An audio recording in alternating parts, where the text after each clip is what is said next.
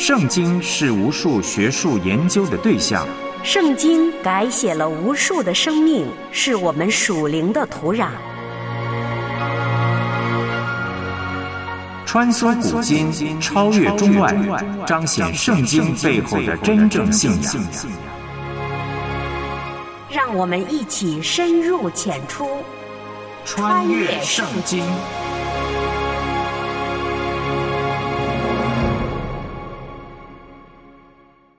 穿越圣经，带你回归圣经。我是唐曼。当我们今天说到欧美、日本、韩国，包括东南亚的一些小国，大家都会有种耳熟能详的感觉。虽然你可能从未去过，但可能常常都会有意无意的听说过。可说起在古老的圣经里就早已存在的埃及这个国家，大家立刻能想到的依然是古埃及。依然是他从古代就流传下来的著名金字塔和巨大的狮身人面像，还有埃及艳后、埃及神庙等等带有神秘色彩的传说。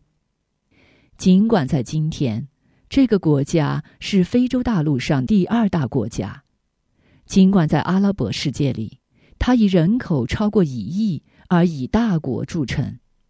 尽管它有着世界最早文明古国的桂冠，但因为贫穷落后，在今日世界，它几乎没有什么存在感。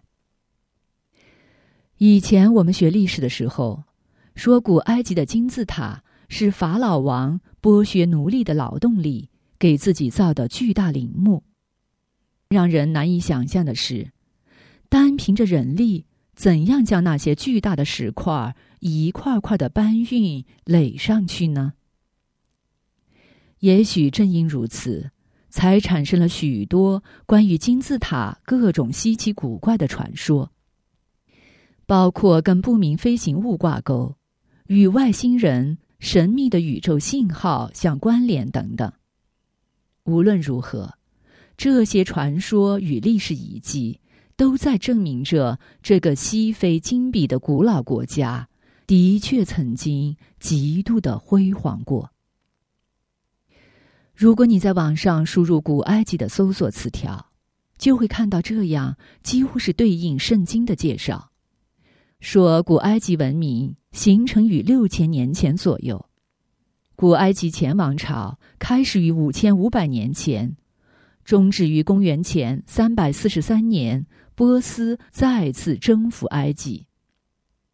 古埃及有自己的文字系统、完善的政治体系和多神信仰的宗教系统，其统治者称为法老，因此又称为法老时代或法老埃及。古埃及的国土紧密分布在尼罗河周围的狭长地带，是典型的水利帝国。如今，对古埃及的研究在学术界已经形成一门专门的学科。称为埃及学。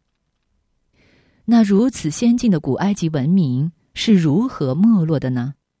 这个曾经鼎盛辉煌的超级强国又是如何败落的呢？也许《圣经先知书》能给出确切的答案。我们一起来听由梁天禄播出、麦基牧师分享的今日信息。穿越古今，主爱已鲜明，永恒恩怨，救赎普及万民，顺服谦卑在主跟前，专心聆听，穿梭圣经里。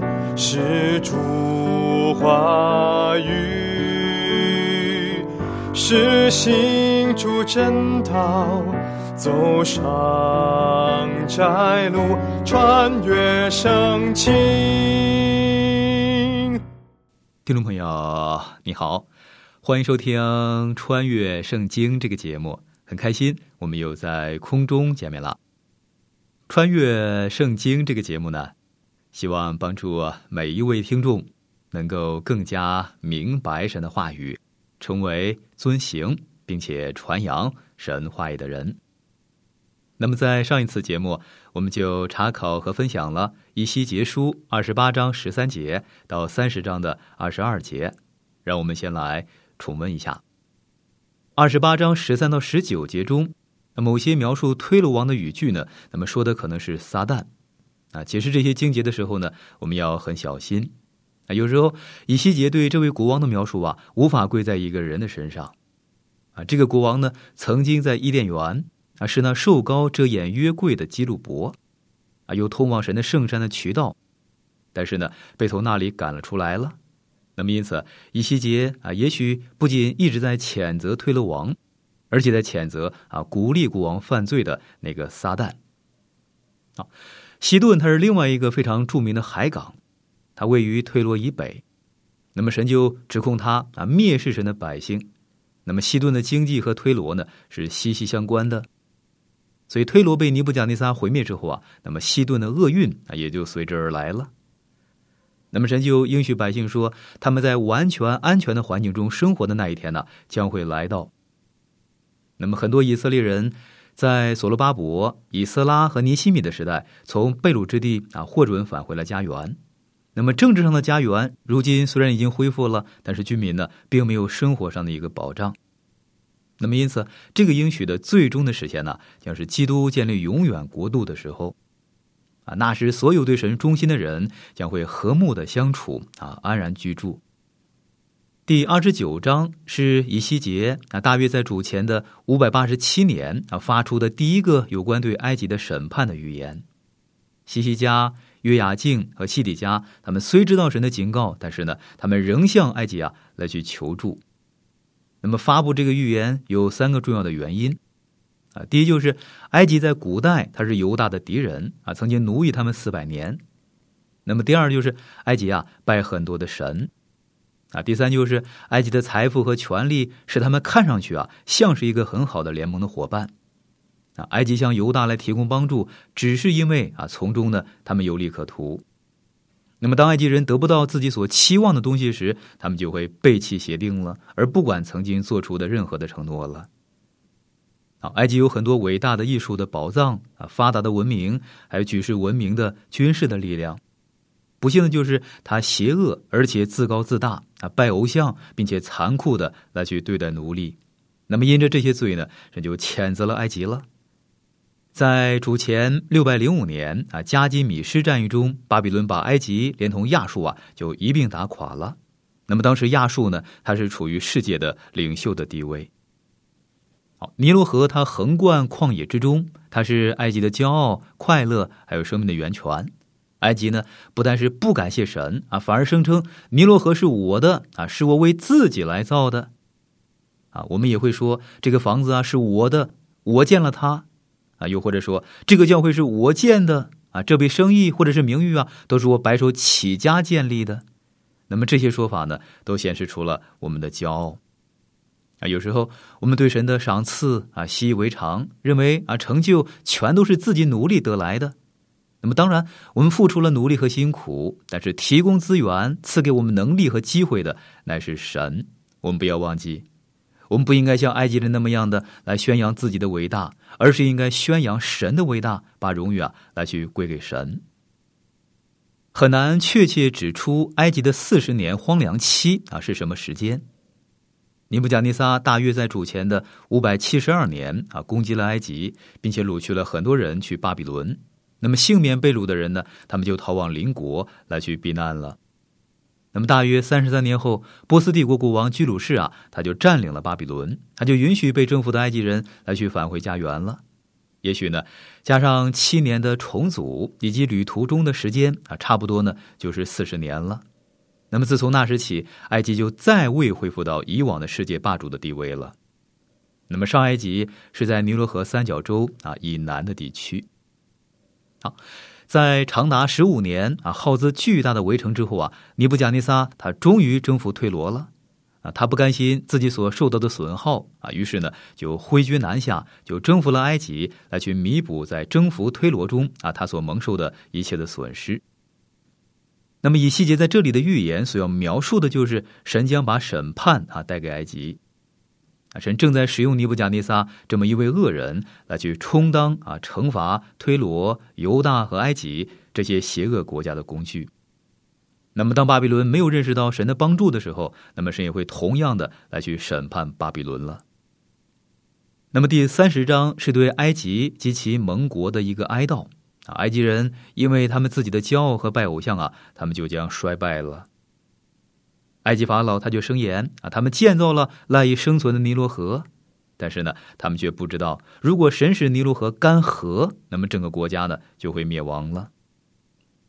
那么要被毁灭的城市名单呢，那么就显出了毁灭的气息了。尼罗河干涸，那么就说明了埃及它的气数已尽啊，这是给犹大的一个非常清楚的信息。警告他们呢，不要信靠埃及他们的帮助来去对抗巴比伦人。本章的信息是在主前的五百八十七年所发出的。那么当时耶路撒冷啊，他正遭受巴比伦他们的攻击。啊，犹大虽然知道神的警告，但却仍旧反抗巴比伦，并且同埃及啊来去结盟。法老和弗拉并不是全心全意的再去帮助耶路撒冷。啊！一旦尼布甲尼撒的军队面向他们的时候，他便逃回埃及了。以西结曾说：“神要折断法老他的膀臂。”那么这次法老的战败呢，就是以西结他预言的一个应验了。好，那么接下来我们就继续来研读和查考以西结书三十章二十三节到三十二章的二十二节。以西结书三十章二十三到二十六节经文说。我必将埃及人分散在列国，四散在列邦。我必使巴比伦王的膀臂有力，将我的刀交在他手中，却要打折法老的膀臂。他就在巴比伦王面前哀哼，如同受死伤的人一样。我必扶持巴比伦王的膀臂，法老的膀臂却要下垂。我将我的刀交在巴比伦王手中，他必举刀攻击埃及地。他们就知道我是耶和华。我必将埃及人分散在列国，四散在列邦，他们就知道我是耶和华。好，埃及法老为了帮助被巴比伦所包围的西底家啊，他就挥师北上了，但却被巴比伦王尼布甲尼撒亚给打败了。本段经文就记录了这个此后的光景了。那么，当耶路撒冷被包围时，法老为了援助以色列啊，他就出征到耶路撒冷啊，但却受到致命的打击而逃走了。你看，如果有人帮助神已经定义要毁灭的人，那么结果呢？他自己啊也会受到神的审判，因为这是对神的一个叛逆，而且呢，他会惹动神的烈怒。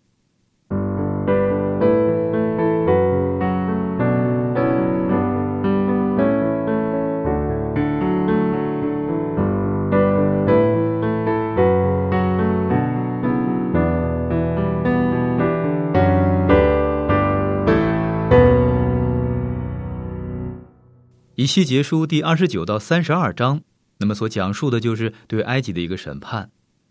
以西结呢，他用了四章的篇幅啊来阐述这个主题。以赛亚书、耶利米书和小先知书啊也花了很大的篇幅啊来谈到了埃及。那么在以色列的历史中，埃及所占的分量啊很重。啊，讽刺的就是对以色列来说，现在的埃及啊犹如芒刺在背。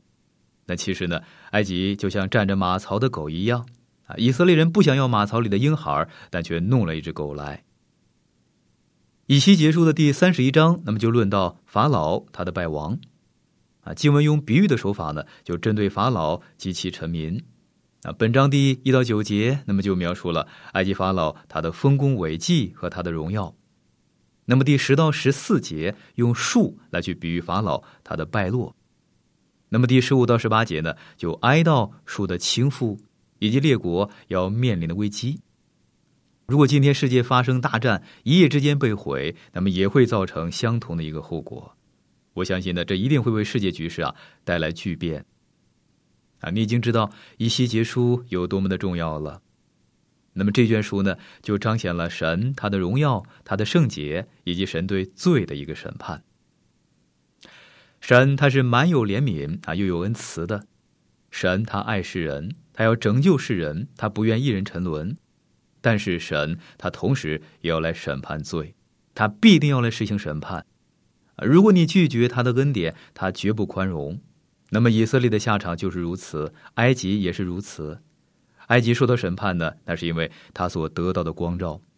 啊，神曾经多次光照他，但是他却骄纵高傲。啊，以西结书的三十一章一到二节经文说：十一年三月初一日，耶和华的话临到我说：“人子啊，你要向埃及王法老和他的众人说，在威势上，谁能与你相比呢？”埃及曾经啊称霸世界长达一两千年之久，啊，它曾经是世界的粮仓啊，因为呢它不必依靠雨水，尼罗河每年都泛滥啊，浇灌它的农作物，它是一个国力旺盛的强国。以西结书三十一章第三节经文说：“亚述王曾如黎巴嫩中的香柏树，枝条荣美，影密如林，极其高大，树尖插入云中。”好神说：“我把北方的大国亚述啊，比作一棵高大的香柏树。那么现在森林里不止一棵树啊，因为一棵树呢不能够构成一片森林。亚述呢高高在上啊，称霸天下。但是神使亚述灭亡。那么这个信息呢，应该传达给法老和他的百姓。啊，法老他也是一棵大树，他主宰了一切。埃及人本来是伟大的，那么现在呢却被降服了。”那么，正如我们在第二十九章所看到的，埃及将成为一个卑微的王国。那么，在两千多年的时间里边，它一直是一个基地王国，它再也不会是一个世界帝国了。以西结书三十一章十到十一节经文说：“所以主耶和华如此说：因他高大，树尖插入云中，心骄气傲，我就必将他交给列国中大有威势的人，他必定办他。”我因他的罪恶已经驱逐他，所以主耶和华如此说。那么这就表示这是一个新的段落了。那么从这一段呢，我们就看到法老他心骄气傲，那骄傲呢就是人心的一个本质。埃及的富强，结果就蒙蔽了法老他的心了，那么就使他看不到自己危险的一个处境了。好，那么请问这个时候人类史上的强权是谁呢？那就是巴比伦王尼布甲尼撒。我不认为以西结在这里是指撒旦啊，因为长年以来，埃及呢已经在撒旦的手中了，这并不是新事儿。如果你要确认这个大有威势的人是尼布甲尼撒，那么请读单一理书吧。但一里呢，他对尼布甲尼撒王他就说了：“你就是那个金头啊！”到今天，他仍然是世上最伟大的领袖。神说：“我就必将他交给列国中大有威势的人。”那么此处一细节呢，他是针对埃及法老而来说的，啊，是要来对付埃及王法老了，因为他很邪恶，啊，是要来除掉他。以西结书三十一章十二节经文说：“外邦人就是列邦中强暴的，将他砍断弃掉，他的枝条落在山间和一切谷中，他的枝子折断落在地的一切河旁。”地上的众民已经走去，离开他的荫下。啊，你看，埃及将要被除去了，那么这会让全世界啊都会震惊不已的。那么接下来是圣经里边非常精彩的一段啊，如果你想了解埃及它的结局，我建议你呢好好来读这一段。以西结书三十一章十五节经文说：“主耶和华如此说：他下阴间的那日，我便使人悲哀。”我为他遮盖深渊，使江河凝结，大水停留；我也使黎巴嫩为他凄惨，田野的株树都因他发昏。这节经文中的阴间，那么就是地狱。法老呢将会被打败、被杀，落入到阴间。那么阴间通常是指坟墓，那么在这里呢是指肉眼所看不到的那个幽暗的世界，啊，一个不知道的领域啊，或者是死人的居所。啊，并不是啊埋葬尸体的一个坟墓，那是灵魂的一个去处。所罗门在传道书十二章七节说到肉体要归回尘土，灵魂要到神那里去时，他就说尘土仍归于地，灵仍归于赐灵的神。那么人的身体呢，不过是尘土罢了。那么谈到人，诗人在诗篇的一百零三篇第十四节，他就说了。他说：“因为他知道我们的本体思念我们不过是尘土，但可惜啊，我们人却忘了自己不过是尘土啊，如果尘土太过的执着，那么就成了一堆烂泥巴了。啊，我们必须要时时的谨记，我们的身体啊不过是尘土罢了。那么，当人把身体埋在地下的时候，很快就变成灰了。主耶稣说到，基督徒的死像是在睡觉。啊，保罗他在帖撒罗尼迦前书四章十三节提到肉身时，也说是睡了的人。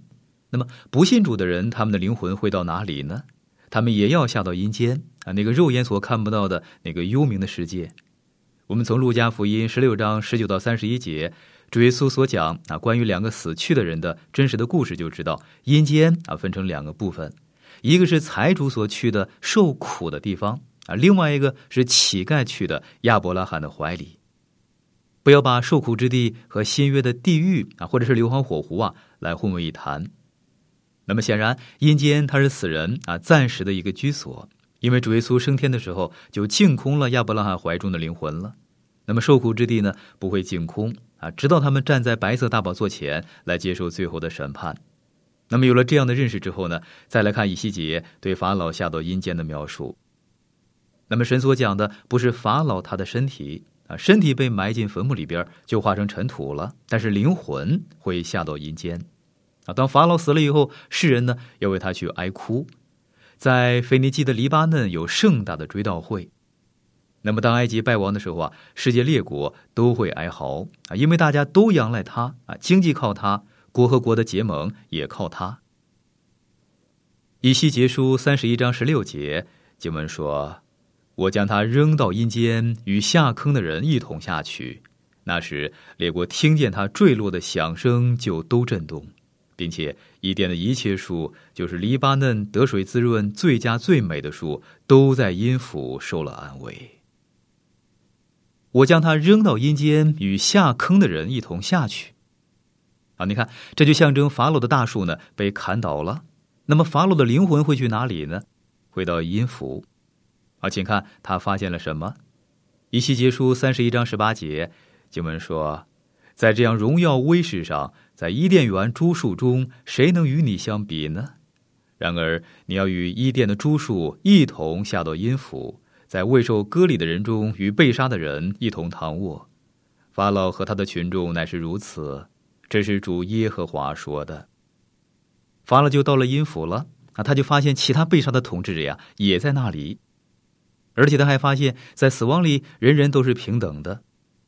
我们常常说的大融合。那么，没有什么比死亡啊更能够把富人跟穷人、黑人和白人、男性和女性社会阶梯顶端和底层的人呢团结起来了。那么，死亡呢就把他们带到了同一个水平啊！不仅是他们的身体被安置在坟墓里边，而且他们的灵魂呢也被安置在阴间里边。那么，令有些人惊惶的就是他们领悟到人的死和动物呢不一样。啊，有一位无神论者曾经对我来说，他说：“人死了就像狗死了一样，那他就这样的不复存在了，死后没有生命，也不可能有来生。”啊，我没有回应这个无神论者。我想，等他下到阴间啊，看到很多人都在那里的时候，他一定会大吃一惊的。在那里的人都不相信有永生和最后的大审判，他们都被放到一块儿，那么这才是真正的融合。啊。凡拒绝主耶稣的，他们都会在那里啊，不是因为他们是罪人，而是因为他们拒绝基督来做他们的救主。那么拒绝基督，这个就是罪啊，这会使他们来下到阴府，末日的时候，在白色大宝座前来接受审判啊，最后呢要被丢到火湖里边那么根据约翰福音十六章第九节经文的记载，主耶稣他很清楚的说：“为罪是因他们不信我。”你看，不相信基督是救主的人，他们的下场是多么的可怕呢？有人说这段经文是圣经里的但丁神曲啊，地狱篇。那么的确很像。不信的人呢，要去主耶稣基督所说的那个受苦的地方，那他们的灵魂要在那里啊，来等候审判。有人说，将来我会来到神的面前，但是呢，我要和神把话给说清楚。我在世上啊，我可是一个好人呢。啊，然而呢，当他们站在为他们被钉十字架的主耶稣的面前时，他们才知道那些善功根本就是微不足道。他们也会发现自己堕落的本性啊，既容不下神，那么对神国的事儿呢，也没有任何的兴趣儿。那么神会把他们安置在哪里呢？你想，神怎么可能会让那些悖逆的人啊跟他同在天堂呢？所以呢，这是圣经里边非常重要的一段经文。以西结书的第三十二章，那么所记载的还是对埃及的哀歌。啊，我们看以西结书的第三十二章，三十二章一到二节，经文说：十二年十二月初一日，耶和华的话临到我说：“人子啊，你要为埃及王法老作哀歌，说：从前你在列国中如同少壮狮子，现在你却像海中的大鱼。”你冲出江河，用爪搅动出水，使江河浑浊。现在你却像海中的大鱼，那么这句呢就可以翻译作：如今你成了怪物鳄鱼。埃及人他们膜拜狮子还有鳄鱼，他们当时呢就有生态的问题啊。法老呢就是江河来浑浊。以西结书三十二章第三节经文说：“主耶和华如此说。”我必用多国的人民将我的网撒在你身上，把你拉上来。那么本节的意思就是，那么就像你在尼罗河撒网捕鱼一样啊，我也要这样来去捕捉你，你这个尼罗河的怪物，你这只大鳄鱼。啊，神似乎在说，我要把你啊拉上来，你不再住在舒适的皇宫里边你会发现，你和你的百姓啊在同一艘船上。啊，你看，死亡对人类呢都是一视同仁啊，没有厚薄的。对不对呢？一系结书三十二章十一节经文说：“主耶和华如此说：巴比伦王的刀必临到你。巴比伦王将要来征服埃及了。”以西结书三十二章十八到十九节经文说：“人子啊，你要为埃及群众哀嚎，要将埃及和有名之国的女子，并下坑的人一同扔到阴府去。你埃及的美丽胜过谁呢？”你下去与未受割礼的人一同躺卧吧。法老就发现其他的君王啊，他们也在阴府里边。以西结书三十二章二十二节经文说：“亚述和他的众民都在那里，他民的坟墓在他四围，他们都是被杀倒在刀下的。”好，你看阴间里边呢，还有其他的人。好，我亲爱的朋友，今天的节目时间就到了。我们要先停在这里了。如果您对节目中我所分享的内容有什么不太明白的地方，那么欢迎你呢来信询问啊，我们会很乐意的为您再去做说明。如果在你的生活中有什么难处，也请让我们知道，我们可以在主里啊彼此纪念和带到。好，我们下次节目时间空中再会了，愿神赐福给您。